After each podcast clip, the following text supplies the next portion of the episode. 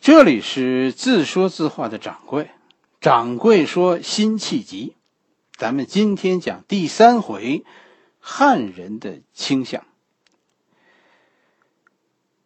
我读历史的办法是什么？是吧？上一回结尾的时候，咱们留下了一个疑问。听我的故事听的很多的人一定知道，我读历史的方法不是质疑，是思考。哎，你看看我是怎么思考的？你再想想，我说的这些是不是有道理？我们的史书中啊，对于完颜亮的死，有一件事其实说的很含糊，这是一件让人想不通的地方。为什么呢？因为啊，就在完颜亮死的前后，在金国爆发了一场大的骚乱。双方史书都认为这是一场汉人的暴动。我说的含糊，就是这场骚乱的具体时间，史书中都不写，甚至于凭空的认为这是汉人心想大宋，是吧？这是咱们南宋史官们认为的，这是汉人心想大宋啊！金人的残暴统治导致了这场。这场骚乱，但是如果你细看这段历史，你会明白，那么多汉人参加了金人的选举，是吧？那么多汉人参加了金人的军队，你再看看辛弃疾早年身边的那些人的人生轨迹，其实你不难得出另一个结论，和这个结论完全不同。汉人在金没抱怨过什么，相反，在完颜亮的时代。汉人曾经很满足，为什么？那为什么这个骚乱的年代会被模糊呢？而且这么默契，说啊，南宋搞模糊，金国也搞模糊，哎，这里有一个合理的解释。实际上，你细看别的地方，咱们不说了，是吧？咱们就看当时起义军最大的那那一股，就是现在在，就是那个时候在山东，呃，苏北这一带的耿京。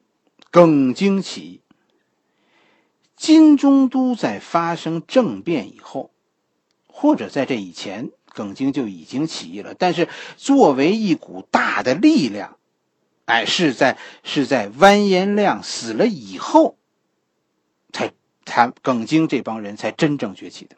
就耿京这帮叛匪，成为一支有几十万人的力量，是在完颜亮死后。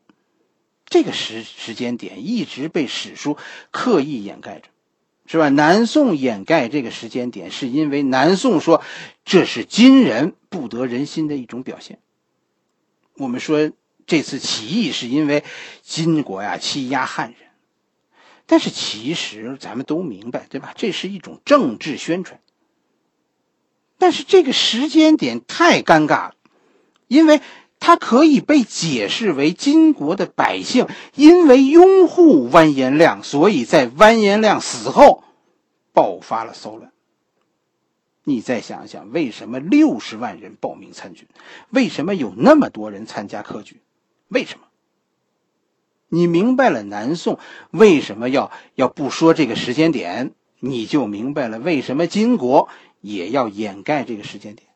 当然了，这是一件让县政府非常尴尬的事情，而且只有这个事件特别令人尴尬，才会有人花那么大的力气去掩盖它，对吧？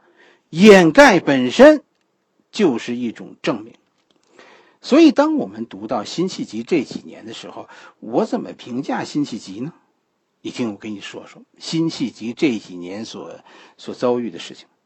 首先。是辛弃疾连续两年参加参加科举，是吧？呃，一一四九年完颜亮上台，那个时候辛弃疾才十岁，他不可能参加科举。他要是十岁，辛弃疾从十岁就开始参加高考，那史籍上不会没有介绍，是吧？而而辛弃疾投奔南宋的时候，辛弃疾是二十三岁，完颜亮已经把科举固定下来了。就是三年一次高考，所以其实我们可以推断，辛弃疾参加的是一一五七年和一一六零年这两次科举，而一一六九年辛弃疾的祖父死了，我我我说的有点乱啊，就说咱们咱们不说年代了，是吧？咱们把这事儿重说一遍，咱们按照辛弃疾的岁数来说这几件事儿。你你看看辛弃疾遭遇的是怎样一个人生的变故？十七岁，辛弃疾第一次参加高考，失败了。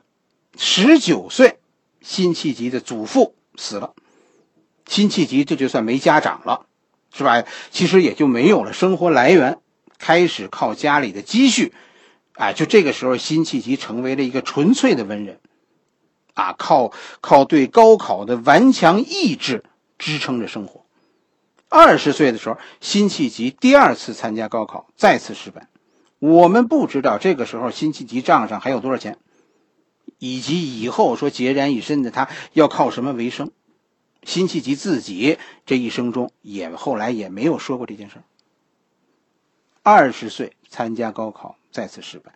二十一岁刚回到山东，就赶上天下大乱，落地秀才造反。你觉得这很奇怪吗？一点都不奇怪。哪一朝没有啊？是吧？辛弃疾参加了耿京的造反大军，据说人数一度达到二十几万人。但是，这帮人起义的目的到底是什么呢？我们其实不知道。但是我们知道一件事，什么是？一六一年、一六零年十一月，金国爆发的政变，是吧？十一月底，完颜亮就死了。随后说起义风起云涌，那我们可以理解为一一六零年耿京起义。但是我告诉你，你看辛弃疾的传记，直到两年以后。一一六二年，辛弃疾才奉命南下和南宋联系。起义都两年以后了，才联系南宋。你说这会是一次以回归为目的的起义吗？还是说回归南宋不过是无奈之举呢？在这边说坚持不下去了，才被迫南逃。关键是两年以后啊。是起义两年以后才联络的南宋，而且此时的起义军，耿京的起义军在联络南宋的时候已经风雨飘摇。凭什么这么说呢？咱们二十万起义军在辛弃疾南下联络南宋的时候，因为耿京被被自己的手下暗杀了，结果呢，二十万起义军一哄而散。这你难道说这件事不能被认为说说起义军当时其实非常困难吗？所以，究竟是在一种什么样的情况下发生的这件事？就是说，呃，就是促成辛弃疾南归。其实我心里和别人有有不一样的判断。实际上，除了辛弃疾自己说，辛弃疾没有表现过爱国的情怀。他的家人、他的朋友，甚至他所在的那个时代，都不是一个倾向于南宋的时代啊。他的家人都是金国官吏，他的老师和同学，这些他最亲近的人，最后以后都是做了金国的名臣呢。一个两次科举不中的人，一个年轻人，在家长死了以后，参加了一次起义，随后在起义失败以后，逃往南方。我觉得这也是一种可信的一个年轻人的生活轨迹。好了，辛弃疾的故事，咱们今天讲的虽然短，但是我觉得我的观点很鲜明。我希望大家多听几遍啊，听听我说的这件事情有没有道理。不为惊悚而来，不为哗众取宠，就是讲理。历史，我认为，当你开始思考。它就变得和你背诵的那玩意儿不同了。好了，咱们今天的故事就讲到这里，下一回咱们继续。